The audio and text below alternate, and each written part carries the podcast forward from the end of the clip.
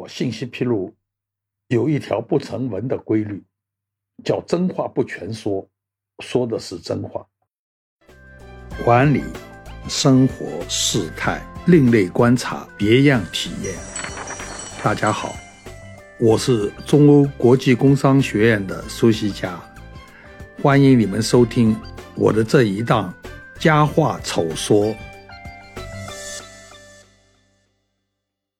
真话与假话，我曾道听途说了一个故事，说有一个人一直听说河豚鱼如何如何的鲜美，但是因为河豚鱼有毒，他害怕，一直没有勇气去尝试。有一天，这个人终于下定决心，所谓冒死吃河豚。我怎么也要试一下。为了万一出现问题，他事先准备好了一条狗和一桶肥皂水。做什么呢？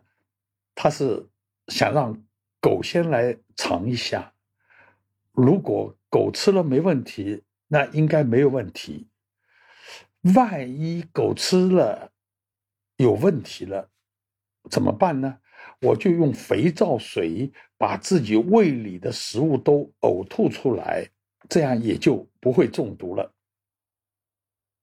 他看到狗吃了几块河豚鱼以后，一点没有异常，所以他也开始吃了，愉快的享受起来。狗呢吃完了以后呢，就走了出去。男子呢，这位人呢，就在房间里安心的享受河豚美食。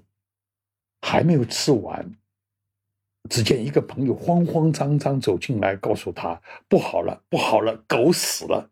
男子大吃一惊，没有等朋友说完，立即捧起肥皂水往嘴里拼命的灌，一阵一阵的恶心，让他把胃里刚刚吃进去的河豚美食全部都吐了出来。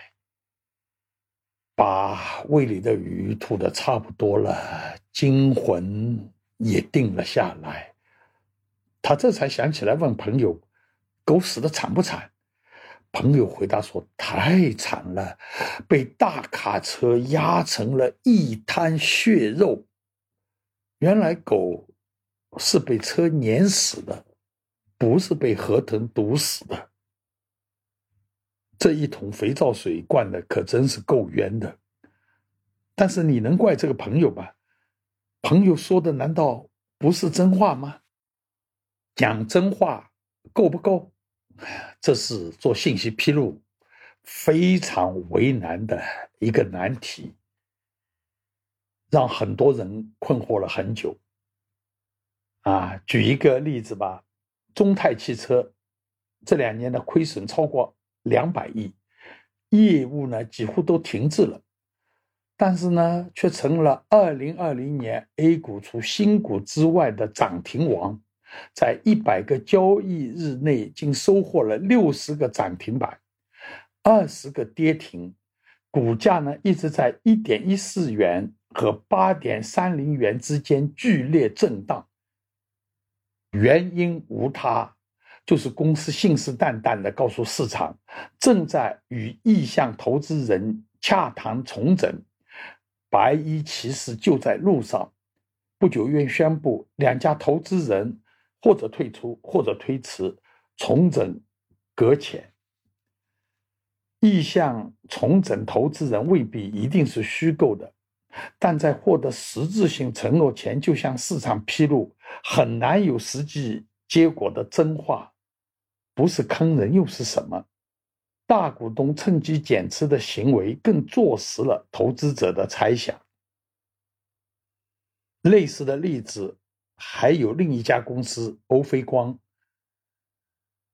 这个二零二一年四月十六号晚间，欧菲光发布公告，称对业绩预测致歉，业绩从原来的盈利九亿元修改为亏损。十八点五亿元，大幅度调减盈利预测的原因是公司被苹果从供应商名单中剔除，似乎情有可原。但是联想到这家公司已经不是第一次因披露问题向市场道歉，这番实话实说，总让人感到疑窦丛生。面对这种真话，交易所气愤不已，但又找不到公司造假的实锤，只好谴责一番了事。说真话不得体有风险。于是，通过他人之口，变成了另一种披露方式。收后，中国董事长潘石屹曾于二零一二年十月二十三日下午两点二十四分，在个人微博上发布了某上市公司中标收后上海地产幕墙项目的信息。几分钟以后。那个公司的股价开始急速上升。当天下午，在股市交易结束后，潘石屹通过微博回应说：“这两件事纯属巧合。”中标公司二十三日没有正式披露中标的消息，而是在当日股市收盘后十几分钟，在公司的官方微博转发了潘石屹。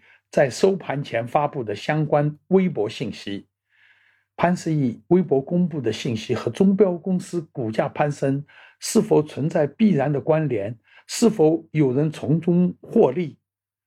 很显然，这一切都是很难找到真凭实据的，是很难被第三方所证实的。事后公司没有受到监管处罚的事实，充分说明了披露违规。要抓到真凭实据，实在是不容易。